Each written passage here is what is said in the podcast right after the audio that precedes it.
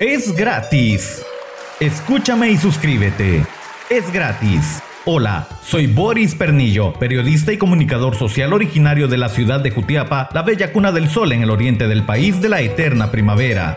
Guatemala. Me gusta mucho el mundo del deporte, es por eso que de una forma diferente, precisa y eficaz te informo de lo más importante de las disciplinas deportivas en mi podcast del segmento deportivo. Bienvenidos.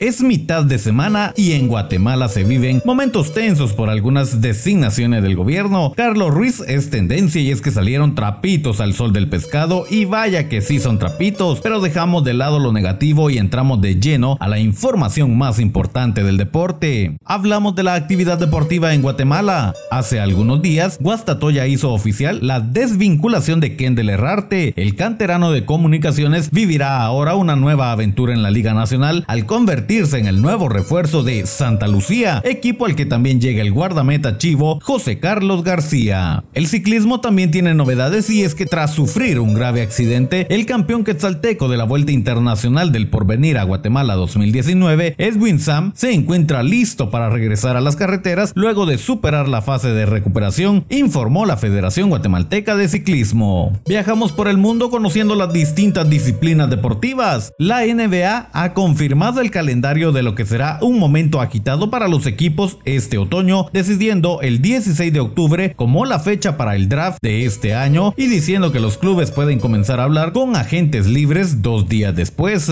Como fue el caso de la temporada pasada, los equipos y los agentes libres comenzarán a negociar seis horas antes de la moratoria, es decir, a las 18 horas del 18 de octubre. Podrían ser días tremendamente ocupados para la NBA si el cronograma para la temporada reiniciada en el complejo y es bien White World of Sports en el campus de Disney cerca de Orlando, Florida, va según lo planeado, el juego 7 de las finales de la NBA podría celebrarse el 13 de octubre, seguido del draft tres días después y luego la agencia libre casi inmediatamente. Conocemos resultados de las ligas que ya iniciaron actividad esta semana. En Italia se juega la jornada 27. Entre los resultados que más sobresalen, el Leche cae ante el Milan 4 goles a 1. Boloña tampoco puede como local y cae 2 a 0 contra la Juventus. Mala jornada para los locales ya que también cae el Verona a manos del Napoli 2 goles a 0.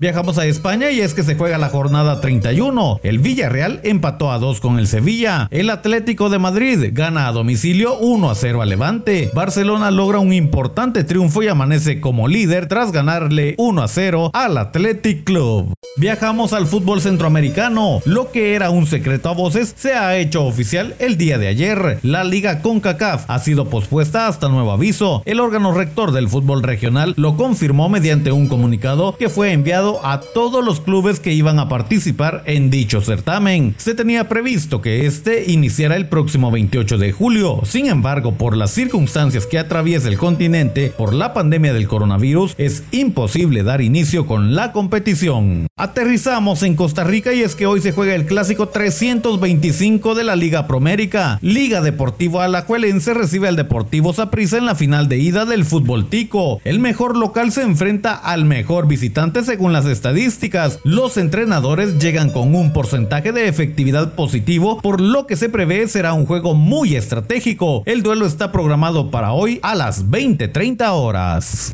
Información completamente gratis y actualizada de los deportes. Suscríbete en las distintas plataformas digitales y disfruta de lo más importante del deporte en el segmento deportivo con Boris Pernillo. Hasta la próxima.